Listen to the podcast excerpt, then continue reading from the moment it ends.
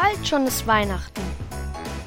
Der Adventskalender-Podcast der Evangelischen Kirchengemeinde Lippstadt. Heute mit Superintendent Manuel Schilling. Heute kommt unser Erstgeborener aus dem Studium nach Hause. Das ist der Plan. Er hat die letzten Wochen gewullackt wie ein Blöder und will nur noch eins. Bei Mama und Papa schlafen und essen und Weihnachten feiern. Wir haben das Zimmer für ihn und die anderen Jungs, die von auswärts kommen, vorbereitet und hoffen nur noch, dass Corona keinen Strich durch die Rechnung macht. Ob wir Oma und Opa sehen? Sie sind Risikopatienten. Aber Omas Stollen steht bei uns. Den hat die alte Frau wie jedes Jahr gebacken und per Post geschickt. Wenn ich mir eine Scheibe davon abschneide, ist sie neben mir im Raum. Der Holzofen im neuen Haus bullert warm.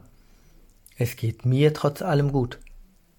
In diesem Moment ertrinkt im kalten Mittelmeer ein Flüchtling, weil sein Boot umgekippt ist.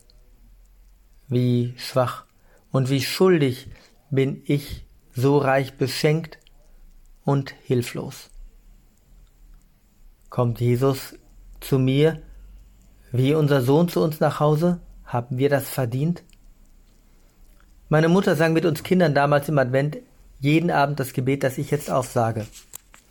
Ach, mache du mich Armen zu dieser heilgen Zeit aus Güte und Erbarmen, Herr Jesu, selbst bereit.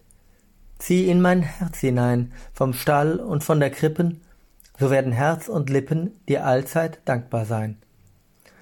Einen guten Advent und ein gesegnetes Weihnachtsfest wünscht Ihnen Ihr Superintendent Manuel Schilling. Ein Türchen öffnete heute Superintendent Manuel Schilling.